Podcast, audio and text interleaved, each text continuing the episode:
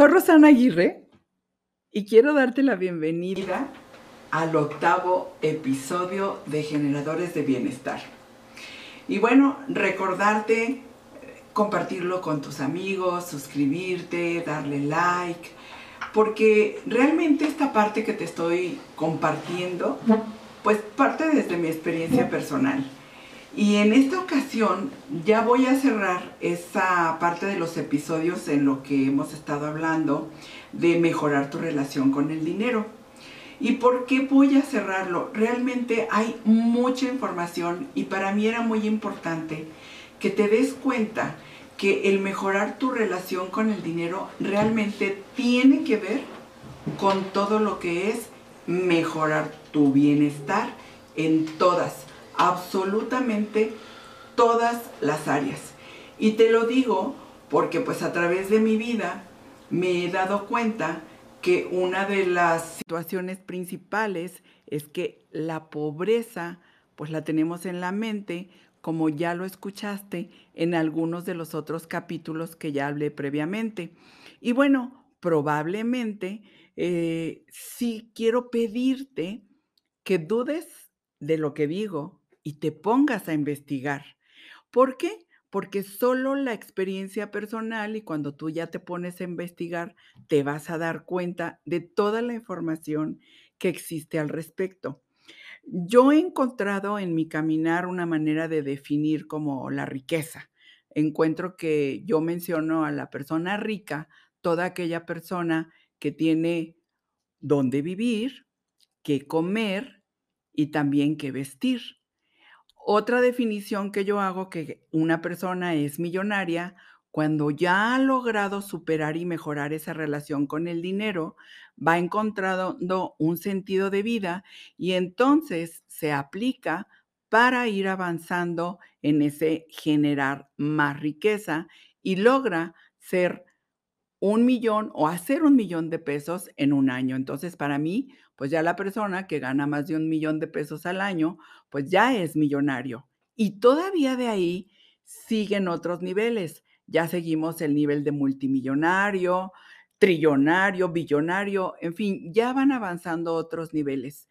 Y una pregunta que yo siempre he hecho cuando platico así en algunos de los talleres es, ¿tú crees que pueda ser billonario, multimillonario? Y la mayoría de las personas considera que no. Y todo eso tiene que ver con lo que ya hemos platicado en relación a mejorar tu relación con el dinero.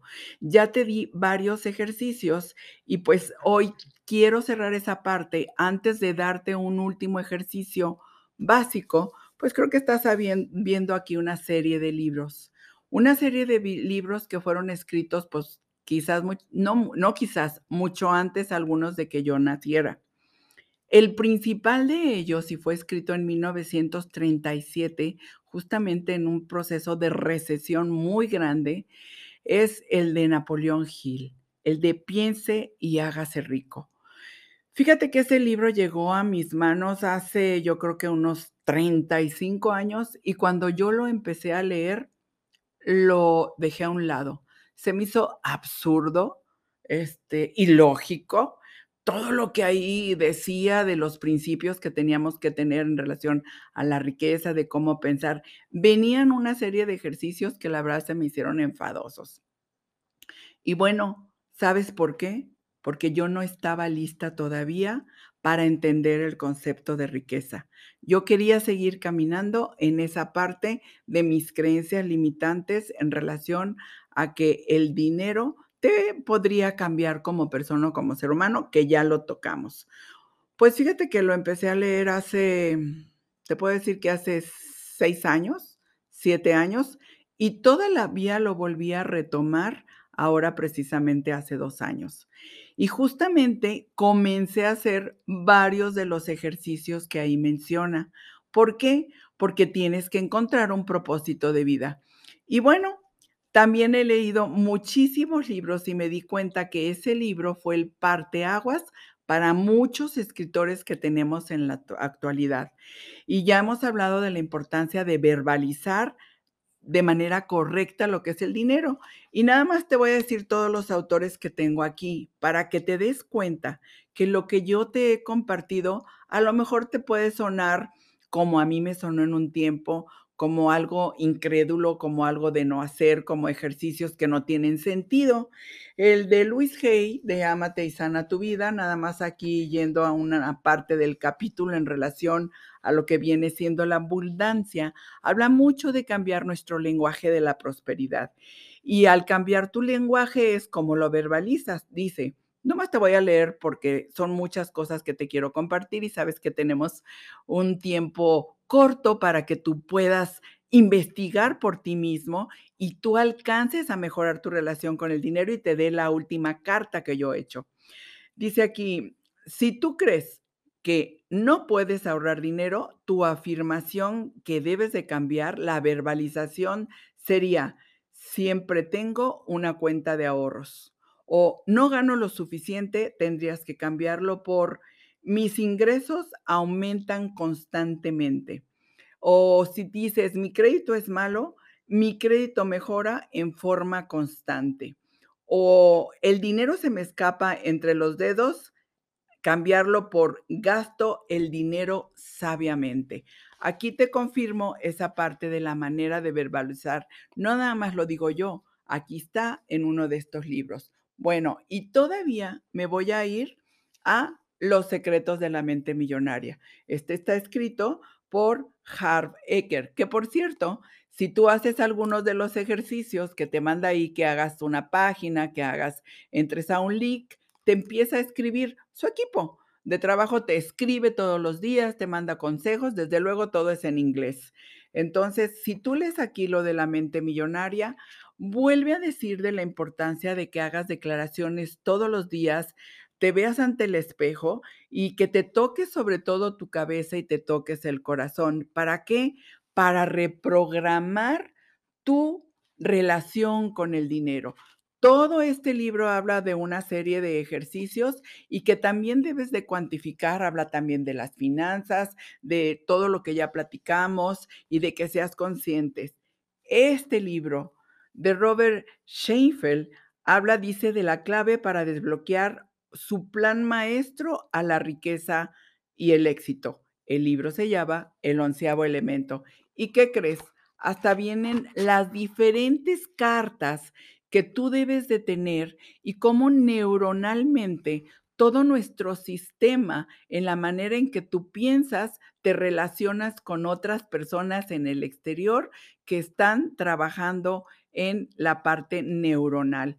Si lo lees, vas a encontrar que hay cartas para que tú desarrolles, si vienes bien, si vendes bienes raíces, si vendes seguros, si, si estás en una red de mercadeo, específicamente habla de cómo debes escribirlas y estarlas repitiendo todos los días. Ya van tres autores. Ahora te hablo de Francisco González. Francisco González tiene los secretos del dinero. Este está especializado en todos los puntos importantes de cómo generas el dinero, cómo lo retienes, cómo multiplicas y sobre todo cómo lo retienes, porque ya te he dicho que, por ejemplo, puedes estar ganando mucho, mucho dinero y aún así seguir endeudado. Y luego me encuentro otro de Bonnie Lonsbury.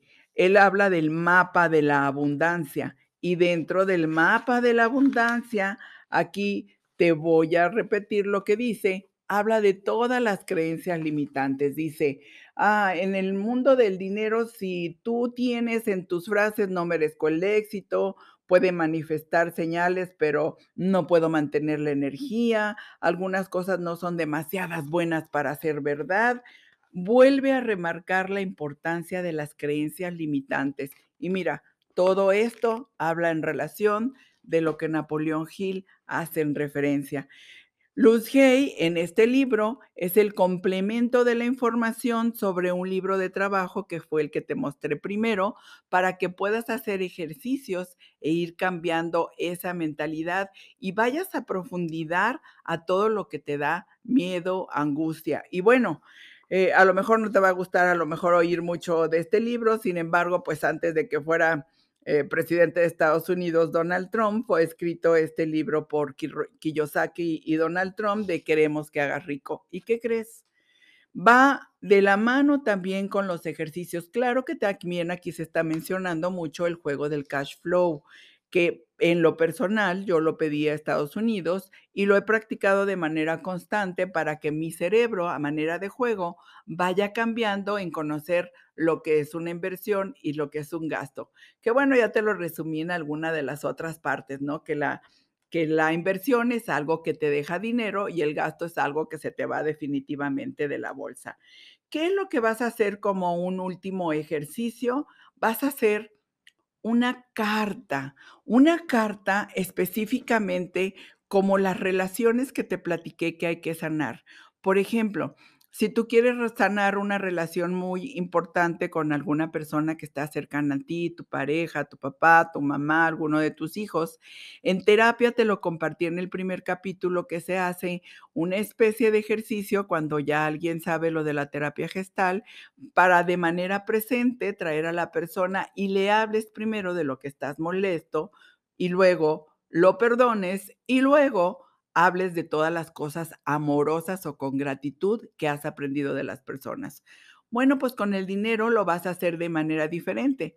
Vas a hacer una carta en donde te vas a reconciliar. Mira, yo tengo mi carta, no te la voy a leer, pero una manera de hacer la carta es precisamente escribirle primero eh, oye, querido dinero o señor don billetes, tienes que ponerle específicamente un nombre y decirle, ¿sabes qué? Siento mucho que en, en, algunas ocasiones te haya alejado de mi vida, que dije que te maldije, este, que eras pésimo, que qué malo que no te tenía en mi vida, porque nada más otras personas tienen, por qué tú no estás conmigo. Entonces es escribirle por qué estás molesto con él ¿Y sabes por qué? O sea, porque de esa manera vas a también a decirle, ¿sabes qué? Perdóname. Perdóname porque no me di cuenta que el valor del dinero es muy importante para mí. Realmente yo quiero que ahora tú estés en todas las áreas de mi vida, en la salud, en la enfermedad, en, en la abundancia, en la riqueza y sobre todo también me quiero comprometer contigo a hacer un buen uso de ti, en aplicarlo también al servicio de los demás y principalmente en mi bienestar. Y hablando de mi bienestar desde lo que como, desde lo que tomo, desde lo que yo hago con el dinero para generarme bienestar. Digo, porque puedo tener mucho dinero y puedo usarlo para consumir excesos, pueden ser alcohol, pueden ser drogas, pueden ser cosas que me estoy dañando no me estoy generando bienestar. Incluso para consultar al especialista para que yo me dé cuenta que me estoy dañando. Hay a veces que nos hacemos acciones autoinfligidas para de alguna manera alejarte del bienestar. Bueno, el tiempo se nos está terminando. Sí te quiero decir que la descripción de todos y cada uno de los libros va a ir específicamente en el episodio eh, que estamos eh, llevando ahorita a cabo para que tú tengas toda esa información y eh, lo busques, lo des like, lo compartas. ¿Por qué? Porque es una riqueza, es una abundancia. Así que haz esa carta, hazla detalladamente y sobre todo, fíjate que dentro de todo lo que he leído también he visto de las personas que han llegado a la abundancia, sí he tenido contacto con personas que ahora están en un nivel superior de riqueza. El sentido principal de que, de que logren sentirse plenos y felices es ponerlo al servicio de los demás. Nada más que lo más importante es cómo lo aplico para mí y cómo lo aplico para los demás. Cuando no logran tener ese sentido para los demás, ha habido casos de intentos de suicidio.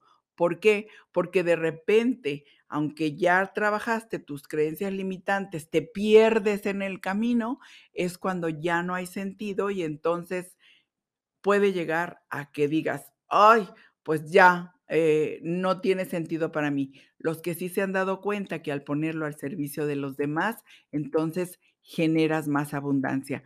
Con esto estoy cerrando el capítulo de mejorar tu relación con el dinero y el mejorar tu relación con el dinero es la base para generar bienestar. Por eso todos los demás capítulos que vamos a hablar, hablar del bienestar en cuanto a la alimentación, pues tienes que tener acceso a cambiar tu alimentación, a comer salmón más veces, a comer otro tipo de pescados, otro tipo de verduras y ya será en otros capítulos que veremos las diferentes higienes del sueño que también ya platicamos, ahondar en esos temas de bienestar. Soy Rosana Aguirre Encuentra toda esta información en este capítulo. Suscríbete, darle like y agradecer nuevamente que con esto estamos generando un bienestar. Cambia tu chip, cambia tus creencias, aplícalo a los ejercicios y verás que es un proceso y paulatinamente la abundancia, la riqueza, el bienestar es para ti. Eres merecedor y nos vemos en el siguiente episodio.